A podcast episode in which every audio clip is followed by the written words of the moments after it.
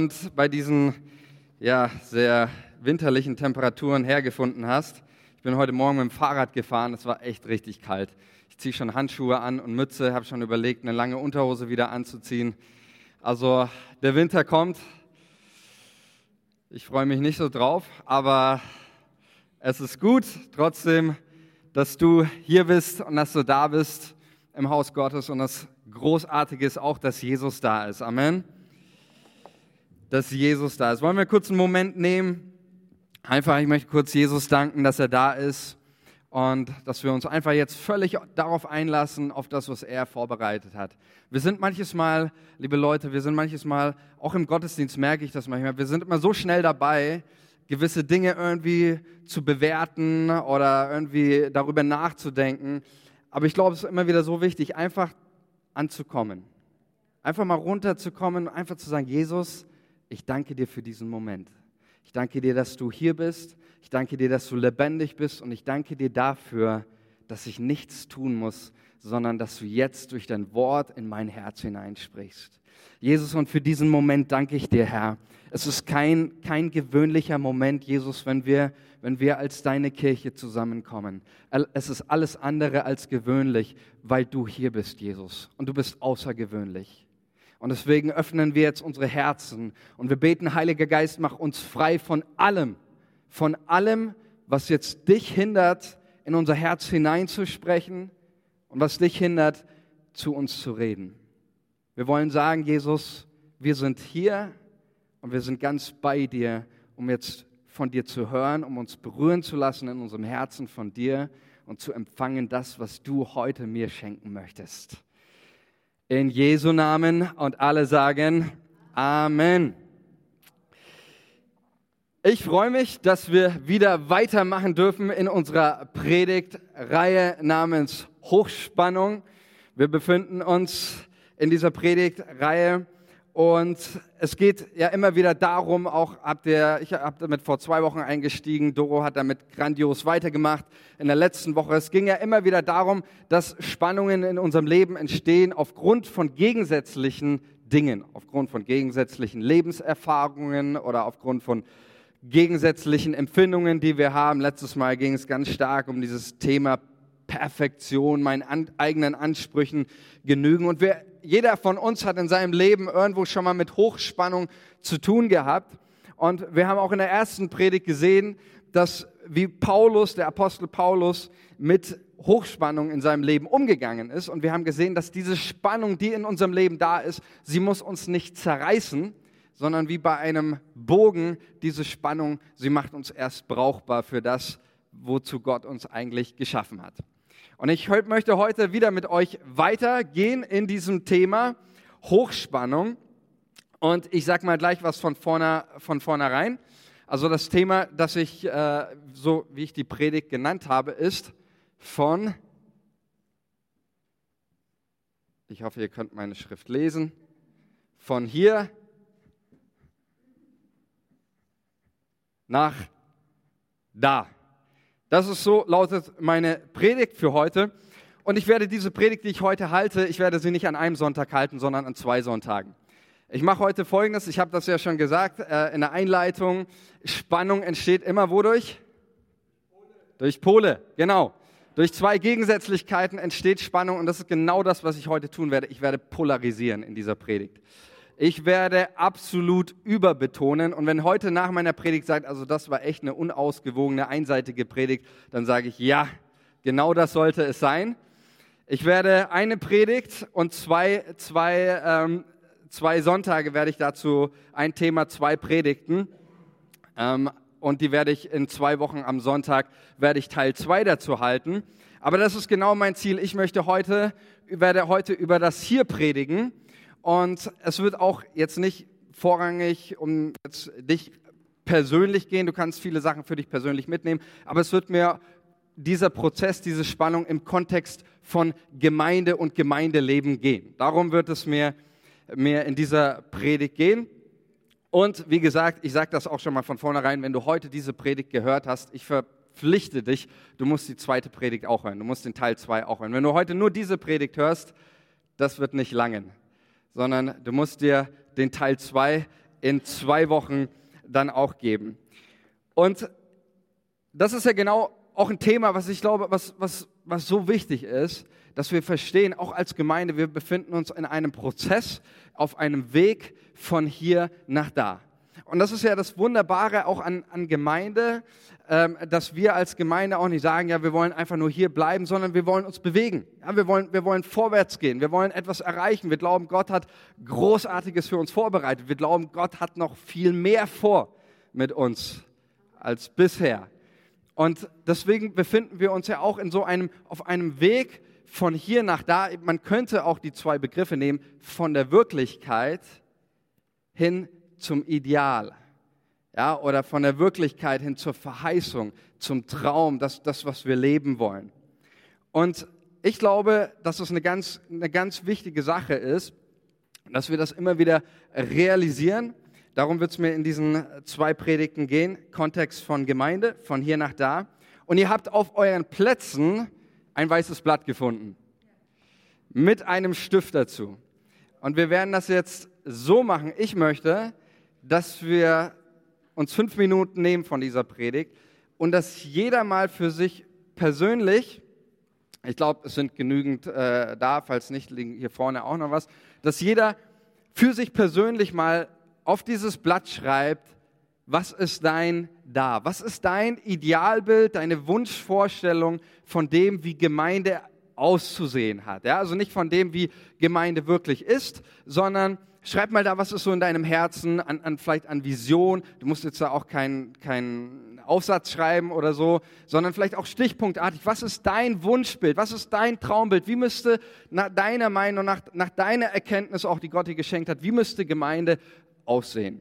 Ja, da kann dann alles Mögliche draufstehen. Ja, wir als Gemeinde, Gemeinde zu sehen, die, die ganz viele Menschen erreicht, eine, eine Gemeinde, die sich um die und die Personengruppen kümmert oder äh, ein Pastor, der dich, der dir jeden Tag das Mittagessen kocht oder egal was es ist, überleg mal für dich, für dich einfach persönlich. Was ist deine Wunschvorstellung? Was ist dein Traum, wenn du an Gemeinde denkst? Und schreib das mal auf dieses Blatt. Das ist ganz wichtig. Und dann hebt dieses Blatt noch auf bis zu Ende der Predigt.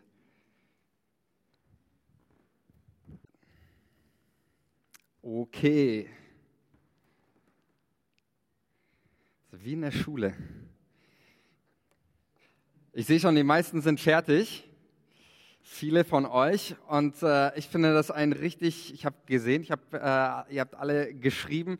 Ich finde das ein richtig, richtig starkes und cooles Bild zu sehen, ähm, was, was Gemeinde letztendlich, letztendlich ausmacht. Weil das ist ja für mich das Tolle.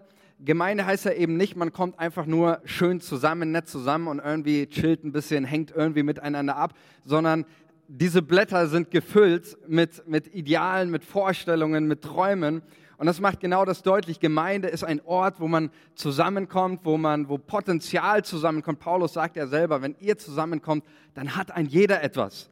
Ja, da gibt es nicht einen, der irgendwie bedeutungslos ist, sondern ein jeder hat etwas. Ja, Gemeinde als ein Ort voller Träume, da kommt man zusammen, um Gottes Herzensanliegen, um seinen Traum zu verwirklichen. Und das finde ich richtig genial. Und vielleicht gibt es ja den ein oder anderen, der ist jetzt so mutig und liest mal eins oder zwei Sätze, ja, keine Predigt halten jetzt oder so, äh, sondern ein oder zwei Satz, Sätze vor, die er geschrieben hat auf sein Blatt Papier. Ist jemand so mutig? Okay. Nee, lest einfach, du hast eine laute Stimme.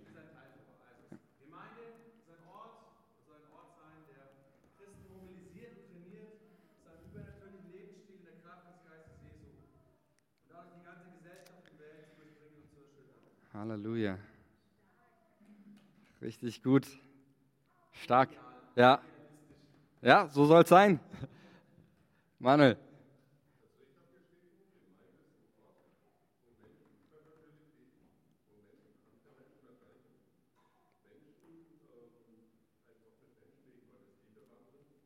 Hm. Amen. Stark. So soll es sein. Amen.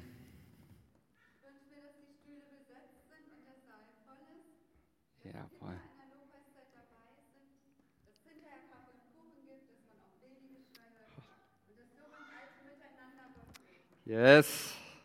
Sehr gut.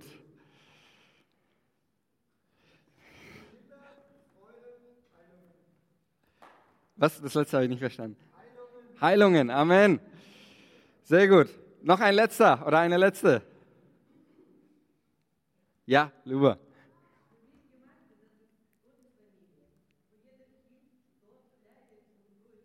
Ja.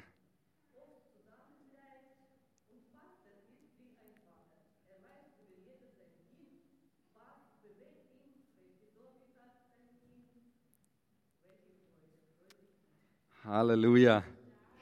Sehr gut.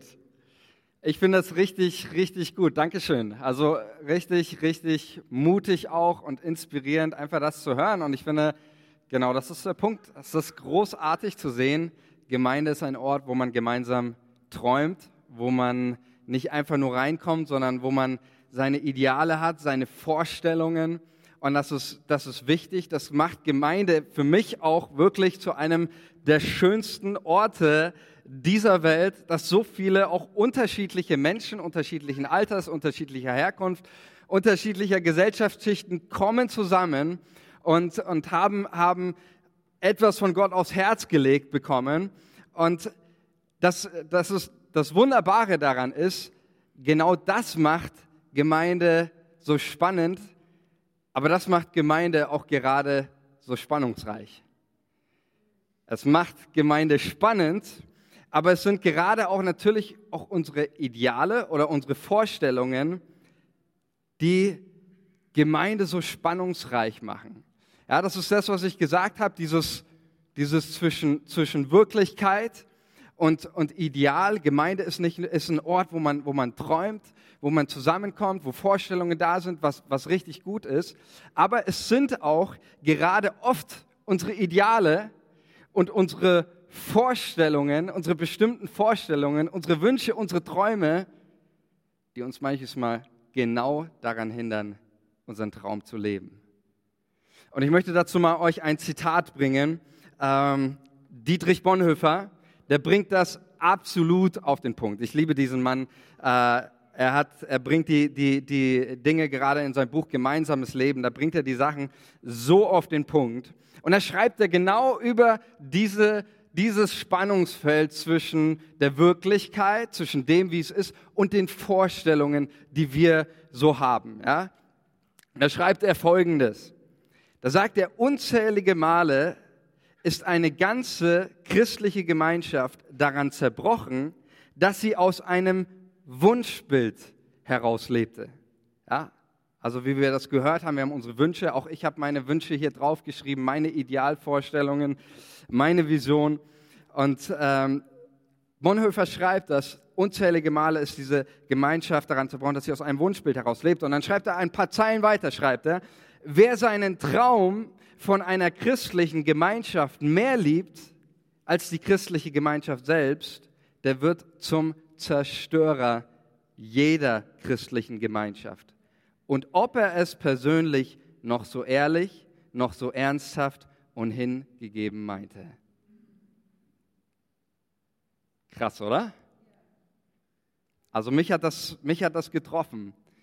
Und ich glaube, dass, dass da so viel, so viel Wahrheit drin ist. Und das ist ja nicht nur das, was Bonhoeffer hier, hier sagt. Ich gehe da gleich nochmal drauf ein. Der Punkt ist ja der, wer seinen Traum, wer seine Idealvorstellung mehr liebt, wer das da mehr liebt als das hier, der zerstört das da. Und das ist das, was, was Bonhoeffer sagt. Und ich glaube auch, dass, es oft nicht nur ein Gemeindeproblem, sondern ganz grundsätzlich in unserem Leben ist. Ja, manche, manche, Ehen, manche Ehen sind daran gescheitert, sind daran zerbrochen, weil Ehemänner ihr Idealbild von einer perfekten Ehefrau mehr geliebt haben als ihre Ehefrau. Manche Frauen kommen gar nicht erst in die Ehe rein, weil sie ihr Idealbild von einem perfekten Ehemann mehr lieben als den Mann, den sie vor sich haben. Manche Gemeinden oder manche Christen lieben ihr Idealbild von einem Pastor mehr als ihren Pastor, so wie er wirklich ist.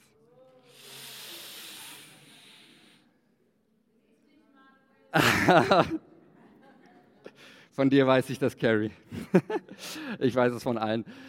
Manche Pastoren lieben ihr Idealbild von einer perfekten Gemeinde mehr als die Gemeinde, wie sie wirklich ist, wie sie ihnen vor Augen ist. Oh, das stretcht mich auf jeden Fall. Ich glaube, das stretcht jeden von uns. Wir haben diesen großen Hang, wir lieben das da. Manche Christen lieben das Idealbild von ihrer perfekten Gemeinde und dann hört man ganz oft die Begriffe urchristlich, bibeltreu und alles. Sie lieben ihre bestimmte Vorstellung vom Gemeindeleben mehr als die Gemeinde so, wie sie wirklich ist in ihrer Unvollkommenheit. Und Bonhoeffer sagt, wenn wir das Zitat nochmal sehen, äh, wo, er mit, wo er sich ja natürlich absolut auf einer Linie mit Paulus befindet, werde ich gleich nochmal sagen. Bonhoeffer sagt, wenn wir so leben, dann werden wir nicht zum, äh, zum Aufbauer der Gemeinde, sondern zum Zerstörer der Gemeinde. Paulus sagt das mal ein bisschen anders. Paulus sagt, die Erkenntnis, sie bläht auf, die Liebe, sie, sie baut auf. Ja? Die Erkenntnis, sie, Sie bläht auf, die Erkenntnis, die weiß, wo es lang geht, wohin wir eigentlich wollen, aber die Liebe ist immer eine Liebe zum Hier. Sie, sie ist diejenige, die, die aufbaut. Und warum, warum sagt ähm, Dietrich Bonhoeffer hier, wir werden zum Zerstörer ähm, der, der, des Traums und wir werden zum Zerstörer der, der Gemeinschaft, weil wir eben mit unseren Idealbildern, mit unseren Vorstellungen, mit unseren Wünschen, die, die ja so, wie, wie Bonhoeffer sagt, die so ernsthaft sind, die so hingegeben, die so geistlich sind, wir kommen damit nicht mehr in die Gemeinde, um die Gemeinde aufzubauen, sondern Bruder XY zu verurteilen. Ja, guck mal. Ja, und ich habe das, hab das schon so oft gehört ja, von Leuten, ja, wir, wir müssten eigentlich, liebe Leute, wir müssten eigentlich all die, diese ernsthaften, hingegebenen Anliegen, wir müssten eigentlich viel mehr beten. Und wir müssten sowieso auch noch viel mehr Menschen erreichen. Und wir müssten auch eigentlich für die Menschen auch noch viel mehr tun. Und auch, auch diese und, und all das, was alles richtig ist. Und, und man, wir müssten eigentlich dieses tun und man merkt gar nicht, wie man sich eigentlich über den anderen erhebt. Und mein, meine Erkenntnis ist die richtige. Und weil du diese Erkenntnis nicht hast, weil du diese Vorstellung nicht hast, stehe ich über dir. Und so sagt Bonhoeffer, wir werden zum Zerstörer einer Gemeinde. Und es geht manchmal so weit, dass dann Leute sagen, ja, eigentlich ist diese Gemeinde keine richtige Gemeinde, solange wir dieses und jenes tun. Wisst ihr, warum diese Gemeinde Gemeinde Jesu ist? Diese Gemeinde ist nicht Gemeinde Jesu, weil sie irgendwas tut oder irgendwas nicht tut oder irgendwas mehr tun sollte.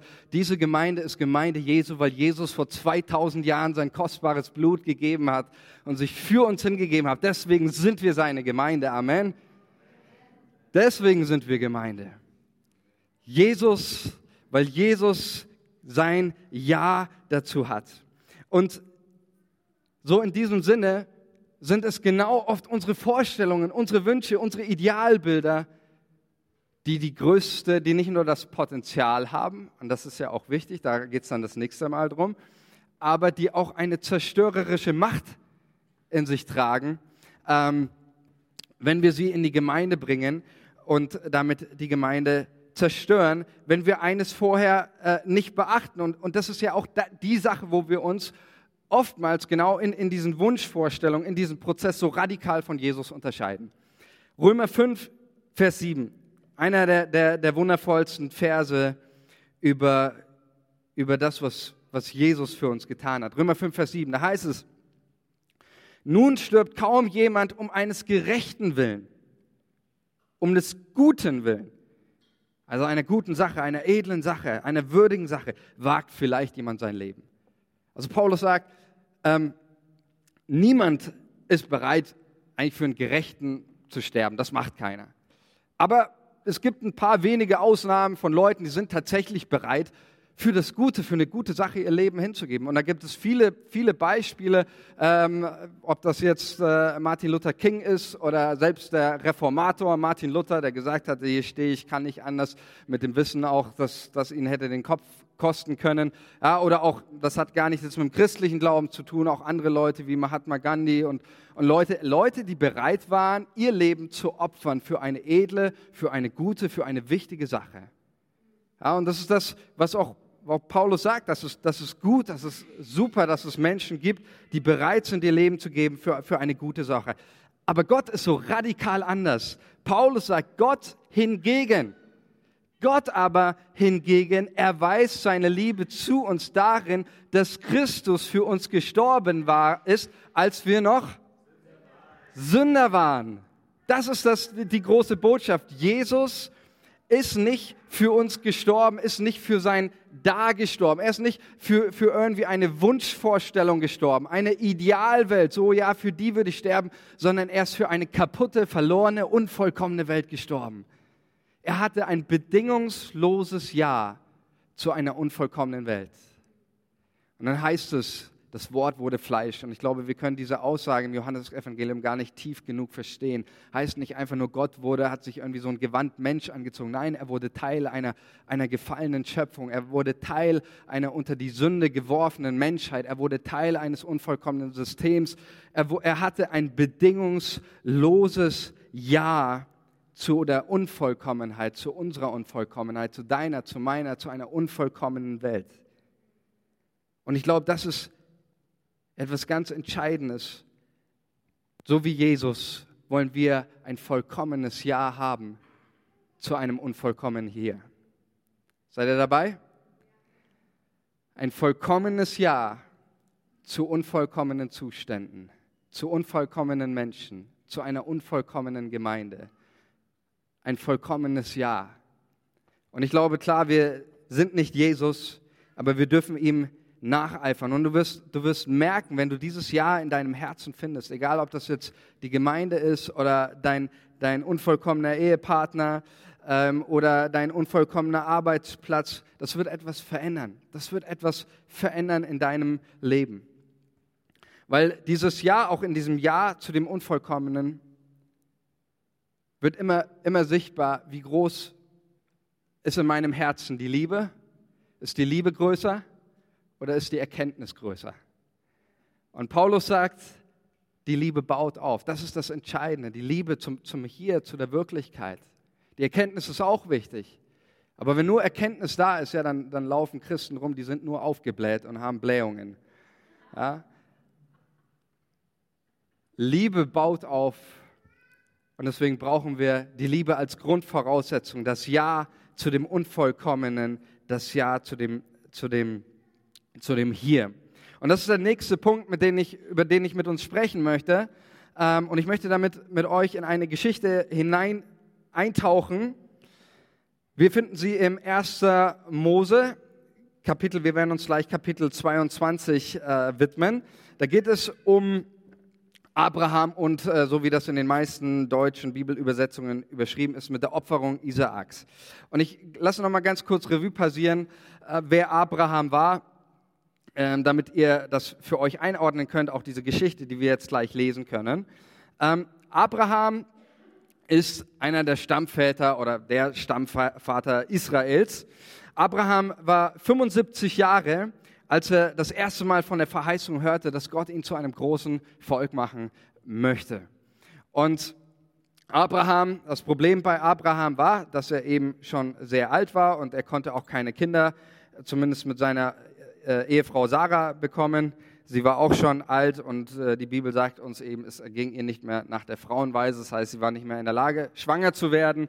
Das war sein, sein Problem. Und in der damaligen Zeit, Abraham äh, als Kinder, kinderloser Vater und auch Sarah als kinderlose Mutter, das war eine absolute Schande in der damaligen Zeit. Ja, das ist nicht jetzt vielleicht wie heute, ist ein bisschen schwer nachvollziehbar, gibt genügend Leute, die keine Kinder haben und das ist auch nicht schlimm, sondern in der damaligen Zeit war es eine große Schande. War es eine große Schande, du, hast damit deine Existenz verwirkt, äh, du hattest keine, keine Rentenversicherung, auch rein so vom, vom Überleben her, aber auch von der Familienehre, von der Kultur, keine Kinder zu haben, das war die absolute Schande. Und in 1. Mose 15 lesen wir dann Folgendes.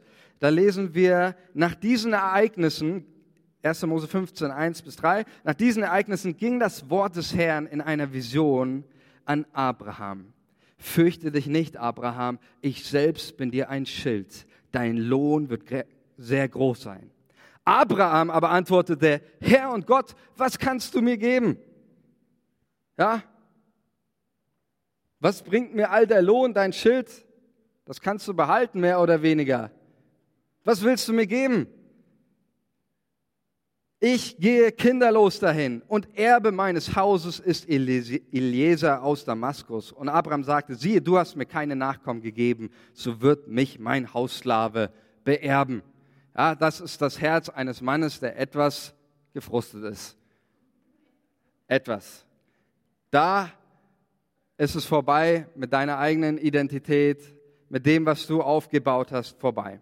Und dann geschieht es so, nach 100 Jahren äh, wird, wir kommen da gleich dann nochmal drauf zu sprechen, ähm, nach 100 Jahren wird dem Abraham doch noch ein Kind von Sarah geboren. Und dieses Kind nennen sie Isaak. Und Isaak, ähm, Isaak ist der Träger der Verheißung. Ja, wir wissen auch, Abraham hatte einen, einen anderen Sohn, nämlich Ismael von Hagar. Aber Isaak ist der, der Sohn der Verheißung. Er ist Träger der Vision. Er ist der Träger von dem Da. Okay? Isaak ist der Träger von dem Da. Er ist die Verheißung, diese Verheißung, äh, die Gott auch an Abraham gegeben hat. In dir sollen gesegnet werden alle Völker dieser Welt. Ich will dich zu einer großen Nation machen. All das, Isaak ist der Träger. Nicht Ismael, sondern Isaak ist dieser Träger von dem, was Gott verheißen hat. Und jetzt möchte ich mit euch diese Geschichte nochmal im Kontext lesen. 1. Mose 22, da geht es, wie gesagt, deutsche Übersetzung äh, mit äh, die Opferung Isaaks.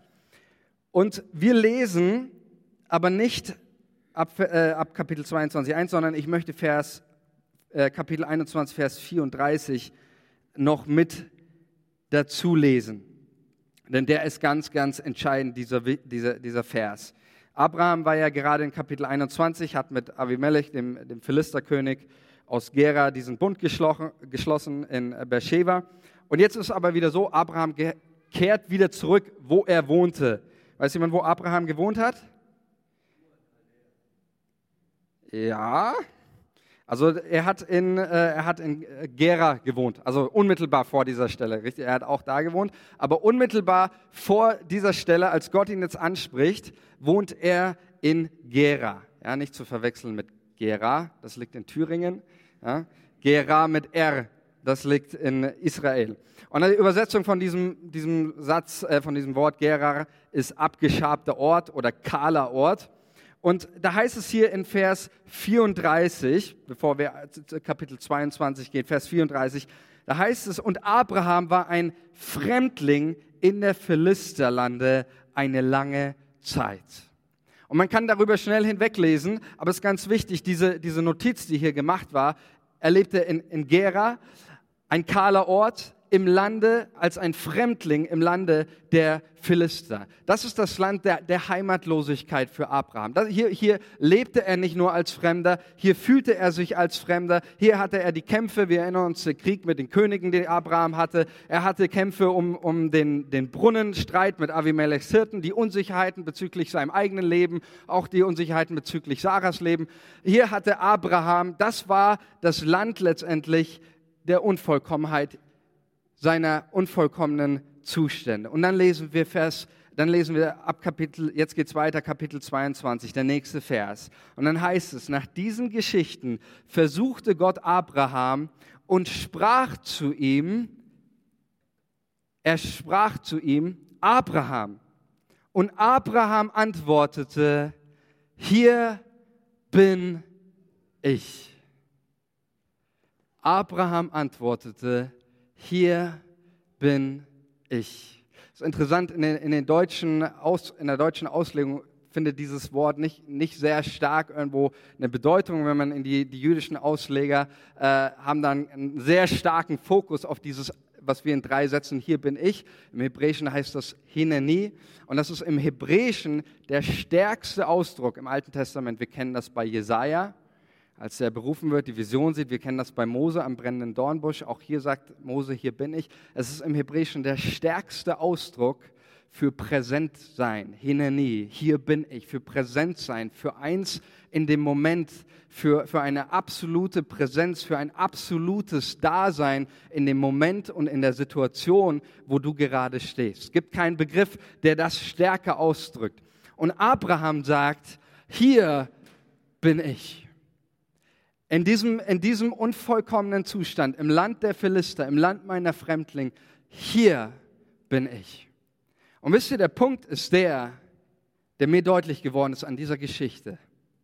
Manches Mal kann Gott uns nicht dahin führen, weil er uns hier nicht findet.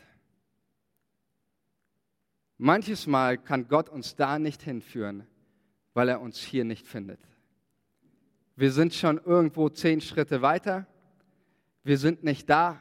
Wir sind irgendwo in unseren Ängsten. Wir sind in unseren Sorgen. Wir sind in der Vergangenheit stecken geblieben. Wir sind irgendwo vielleicht nur in der Zukunft am Träumen. Aber wir sind nicht hier. Wisst ihr, und das ist genau der, der Punkt ja auch. Ähm, wir reden immer wieder, wir reden immer wieder von der Gegenwart Gottes und das ist auch wichtig, dass wir von der Gegenwart Gottes reden, weil die Gegenwart Gottes verändert alles. Äh, und, und wir, wir beten immer wieder und laden Gott ein, dass er da ist und, und alles auch richtig, weil es unseren Wunsch ausdrückt, Gott nahe zu sein. Aber wisst ihr was? Gott ist gegenwärtig. Er ist allgegenwärtig. Gott ist immer da. Es ist nicht eine Frage, und das ist der Punkt, es ist nicht die Frage, ob Gott da ist. Die Frage ist, bist du da? Es ist nicht die Frage, ist Gott gegenwärtig? Die Frage ist, bist du gegenwärtig? Bin ich gegenwärtig? Sind wir hier? Wie Abraham sagt, hier bin ich. Und das ist der Punkt, was ich auch vorhin gesagt habe. Ich glaube, dass viele Christen nicht mehr ansprechbar sind im Hier. Sie sind nicht mehr ansprechbar im Gottesdienst, auch für Gott nicht mehr. Warum? Weil sie nicht im Hier sind, weil sie immer da sind, weil sie irgendwo dabei sind, irgendwas zu bewerten. Und wie ist die Predigt heute, wie ist der Lobpreis und, und wie schauen die Schuhe aus und all das. Sie sind nicht mehr, sie sind beim, beim Sonntags, beim Mittagsbraten, wo auch immer, aber sie sind nicht hier. Sie sind nicht da. Und ich glaube, Jesus fordert uns heute wieder ganz neu heraus, mit Abraham zu sagen, hier bin ich. Und manche Christen leben ihr Leben unter so einem, so einem massiven Druck, die ganze Zeit irgendwo, ich muss irgendwo da sein, ich muss irgendwo da sein, ich muss irgendwo da sein. Vergiss es, du darfst hier sein. Wie Abraham. Wie Abraham, der, der sagt, im, im, im Land der Philister, im Land der Kämpfe, im Land der Unruhen, zu sagen, ich bin hier. Nein, ich bin auch nicht, ich bin auch nicht da, ich bin hier. Und das kann man auf, auf so viele Sachen erzählen, auch, auch manche Menschen, gerade ein Beispiel zu nennen. Und ich habe heute gesagt, dass ich polarisiere. Ein Beispiel zum Beispiel ist auch das Thema Krankheit. Dass Leute sich befinden oder in, in irgendwelchen Abhängigkeiten und, und sie leben unter einem massiven Druck. Manche Leute, auch vielleicht die krank sind, die ganze Zeit, ich muss irgendwo da sein, ich muss irgendwo da sein. Aber du darfst heute eines checken, du musst nirgendwo sein, du darfst einfach hier sein. Du darfst einfach sagen, Herr Jesus, hier bin ich. Hier bin ich in, in, in, in meiner Krankheit, in meinem unvollkommenen Zustand, in meiner, in meiner Sucht oder irgendwas. Ich bin einfach hier. Und wenn du das für dich realisierst, dann erlebst du, wie Gott da ist. Und dann spürst du auf einmal, wie ein, wie ein Strom seiner Liebe durch dich fließt. Und wie du nirgendwo sein musst, sondern das, was dir gilt, was dir im Hier und Jetzt gilt, ohne dich zu verändern, ohne irgendwas zu machen, ist einfach hier zu sein ist da zu sein, auch ein Ja zu sagen, zu dein, zu ein, es zu akzeptieren, deinen unvollkommenen Zustand. Und zu sagen, Jesus, ich bin heute Morgen, bin ich hier, weil du hier bist. Ich hoffe, ihr versteht es und wisst, was ich, was ich damit, damit meine. Ja, ich meine damit nicht. Und das wird so in der nächsten Predigt wird es dann darum gehen, dass wir unaufhörlich dafür beten, dass Gottes Reich sichtbar wird und dass die Verheißungen sich erfüllen und dass das, was Gott versprochen hat, dass es in Erfüllung kommt, dass Menschen geheilt werden, gesund werden und all diese Dinge. Aber manches Mal, was ich merke, ist, dass Menschen nicht im Hier leben. Und sie leben ihren massiven Druck, die ganze Zeit hier irgendwo sein zu müssen. Und Abraham zeigt uns das genau. Ich bin hier. Und ich glaube, deswegen konnte Gott auch Abraham nach da führen, weil er ihn hier antraf. In, der, in dieser Geschichte über, mit Abraham und Isaac lesen wir diese Formulierung von Hineni übrigens dreimal, was absolut außergewöhnlich ist und schon mal zeigt, dass es ein ganz besonderer Fokus auch in dieser Geschichte hat. Ich glaube, das habt ihr verstanden, ja? Lasst uns, lasst uns hier sein. Lasst uns hier sein als, als Gemeinde, als Kirche, als seine, seine Kinder. Und das heißt immer, auch Abraham hatte dieses Ja zur Wirklichkeit. Zu, er war voll und ganz da. Und jetzt kommt dieser Moment, in dem Gott sich ihm als mächtig erweisen wird, dem, dem Abraham. Und er befiehlt Abraham ja dann hier seinen, seinen Sohn zu nehmen und nach Mauria und dann dort auf einem Berge zu gehen, wo den Gott ihn zeigen wird. Und dann fordert er von Abraham, Gott fordert von Abraham das absolut äh, ja, verrückte, außergewöhnliche, nämlich seinen Sohn Isaak zu opfern. Und wir wollen jetzt darauf gar nicht groß eingehen. Ähm, aber was, was hier erstmal für uns wichtig ist, auch, dass wir verstehen mit der Opferung Isaaks, es steht hier für, was hier für Abraham auf dem Spiel steht. Ja?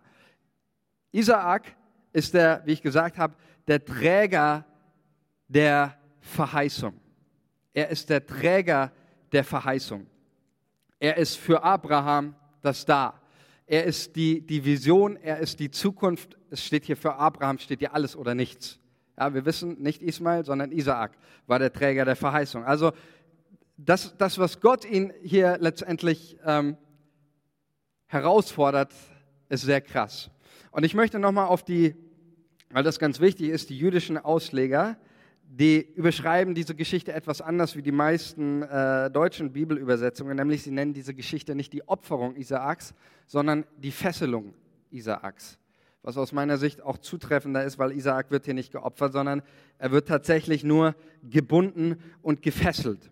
Und ähm, Abraham, die große Testfrage, die Gott hier dem Abraham stellt, ist die Frage, geht es dir, lieber Abraham, wirklich um mich oder geht es dir nur um deine Träume, um deine Verheißung, um deine Wünsche, um deine Selbstverwirklichung? Weil wir wissen das, vielleicht können wir noch mal 1. Mose 15 anblenden. Isaak war Selbstverwirklichung für Abraham, natürlich. Natürlich war Isaak derjenige, der auch aus menschlicher Sicht Abraham seine sein Menschsein sicherte. Es ging hier nicht nur um irgendwie eine, eine, eine geistliche Vision oder irgendwas, sondern Isaak war für Abraham natürlich, wie wir das hier sehen, es ging Abraham hier nicht nur um, um Gott, sondern es ging ihm natürlich um das Ich. Ja, du hast mir keine Nachkommen gegeben. Ja, mein Hausslave wird mich beerben. Das wird hier sehr deutlich. Und diese, das, was hier geschieht, Gott stellt Abraham diese Testfrage. Geht es dir wirklich um mich oder geht es dir um deine Selbstverwirklichung? Und ich glaube, das ist eine Frage, die können wir uns bei all unseren Idealvorstellungen, wenn ich das hier, mein Papier vor mir habe, immer wieder diese Frage stellen, um was geht es mir? Geht es mir wirklich? Ja, wir alle würden sagen, es geht uns natürlich um Jesus. Es geht uns natürlich um das Geistliche. Ja, ich predige ja nicht für mich selbst, mache das alles für den Herrn. Ja, und äh, als Pastor zu arbeiten. Ja, nichts tue ich für mich, alles für den Herrn, alles für Jesus. Ja, ich bin ganz ehrlich, ich muss auch essen und habe auch Familie. Ich mache das auch für meine Familie. Ja, ich liebe euch zwar schon ziemlich sehr und äh, wirklich, aber ich mache das auch für meine Familie. Natürlich mache ich das auch für meine Familie. Und ich glaube, so ist das jeder von uns muss ich diese Frage immer wieder stellen, ja, für was mache ich auch meinen Gemeindedienst, das, was ich tue für Jesus, tue ich das, all das meine Wünsche, geht es da mir wirklich um Jesus oder geht es da auch viel um mich? Und Gott stellt uns diese Frage, stellt uns diese Frage und stellt Abraham, und jetzt kommt, pass auf, das ist das Wichtige. Ähm, Gott stellt uns diese Frage, bist du bereit, das da deine Verheißung zu opfern? Bist du bereit, das da zu fesseln, so wie Isaak gefesselt wurde, der Träger der Verheißung, die Wünsche, die Vorstellungen, die Träume, all das. Bist du bereit, das zu fesseln, das zu binden, das für dich wirkungslos zu machen? Und jetzt lesen wir noch Folgendes, passt auf. Ganz wichtig. Jetzt müsst ihr noch einmal gut aufpassen, okay? Seid ihr da? Hier müsst ihr aufpassen jetzt. Ganz entscheidend. Abraham fesselt das da. Er fesselt die Verheißung. Er fesselt das, er macht es, er macht es wirkungslos und ist bereit, seinen Sohn zu opfern. Da kommt dann auf einmal Gott in sein Leben und, und, der, und äh, der Engel und Gott spricht zu ihm, äh, Abraham, tu es nicht, opfere ihn nicht. Und wir kennen diese Geschichte, Gott erweist sich als mächtig, als barmherzig, als derjenige, der ihn rettet und, und das Leben erhält. Und dann lesen wir folgende Notiz als Abraham wieder auch Isaak dann, dann freilässt, da lesen wir in Vers 19, so kehrte Abraham zurück. So kehrte Abraham zurück und sie macht zu seinen Knechten und sie machten sich auf und zogen miteinander nach Beersheba. Sie zogen miteinander nach Beersheba. Von wo ist Abraham gekommen? Von Gera. Gera heißt kahler Ort. Was heißt Beersheba? Beersheba heißt Brunnen des Überflusses oder Brunnen der Fülle. Und die große Aussage ist die, die hier getroffen wird. Wenn du bereit bist, das da zu binden, erlebst du eine Freisetzung im Hier.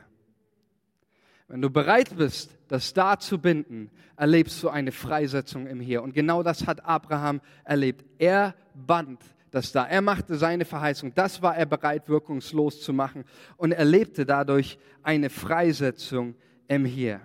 Und ich glaube, das ist ein ganz wichtiger Punkt, den, den wir jetzt verstehen müssen, dass wir, wenn wir das, das da in unserem Leben, unsere Vorstellungen, unsere Wünsche, unsere Ideale, wenn wir bereit sind, diese zu fesseln, dann erleben wir auch als Kirche und du persönlich eine Freisetzung im Hier. Weil dann kommst du auf einmal und, und erlebst, ich, ich lebe nicht im, im Da, sondern wie Abraham zu sagen, ich lebe im Hier. Und Lisa und Lobpreisteam, ihr dürft schon mal nach, nach vorne kommen. Ich möchte, dass wir, dass wir eines jetzt auch miteinander, miteinander tun, weil ich weiß, dass der Geist Gottes hier ist und dass der Geist Gottes heute Menschenherzen freisetzen wird. Ich habe es ganz stark im Empfinden, auch dass in der Vorbereitung für diesen Gottesdienst, der Geist Gottes möchte heute Herzen entfesseln. Und ich glaube, dass es ganz viele Menschen gibt, die sind gefesselt in ihrem Da. Und das schaut alles sehr, sehr fromm aus und das schaut eigentlich sehr geistlich aus, ist es aber gar nicht. Und manche Menschen sind gefesselt in ihren Vorstellungen, wie, wie Kirche zu sein hat, wie, wie Menschen zu sein hat, haben, wie, wie, wie irgendwas zu laufen hat in ihrem Leben, ihr eigenes geistliches Leben, ihre eigene Frömmigkeit. Sie sind die ganze Zeit gefesselt im Da. Und sie leben nicht im Hier. Sie sind nicht freigesetzt im Hier. Und weil sie das die ganze Zeit da sind, sind sie die ganze Zeit gefesselt im Hier und erleben keine Freisetzung. Aber ich glaube, dass Gott heute dich in der Tiefe deines Herzens berühren möchte. Und dass du heute einen Schritt machen kannst, indem du eine neue Freisetzung erlebst. Für dein Hier, für dein Gera. Und diese Freisetzung, die wird dich dazu freisetzen, dass du den ersten Schritt aus Gera machst hin nach Beersheba. Aus dem kahlen Ort hin zu dem Ort des Überflusses. Und ich habe gesagt heute, ich werde polarisieren. Ich werde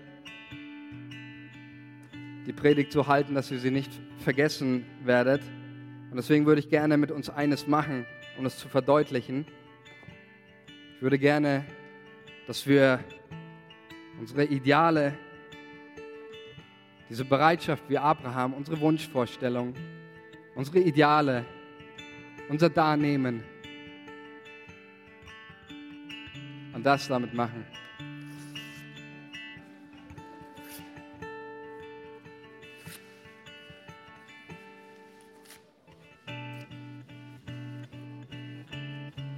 Nicht wegschmeißen.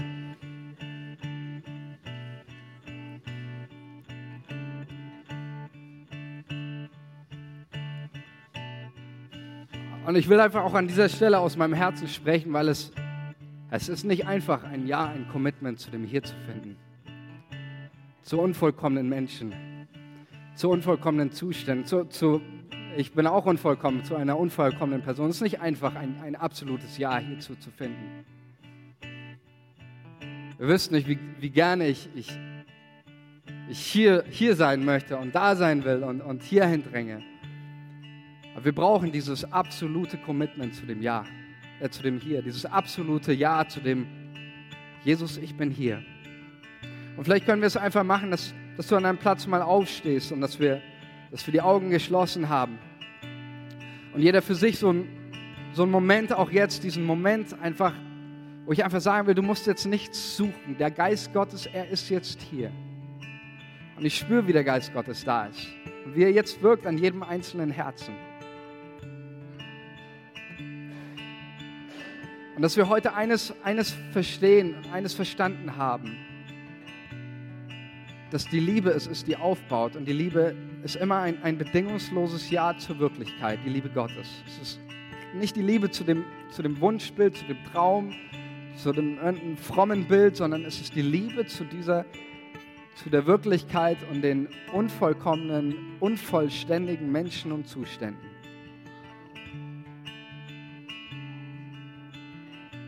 Und vielleicht sagst du das für dich einfach auch jetzt, für dich persönlich, zu Jesus und auch zu dir selbst, zu sagen, wie Abraham, hier bin ich. Können wir das mal gemeinsam sagen, wie Abraham, hier bin ich.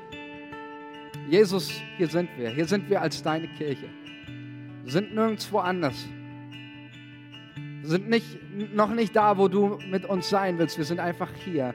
Und wir danken dir, dass genau hier, dass genau hier und nirgendwo anders hier du uns jetzt begegnest.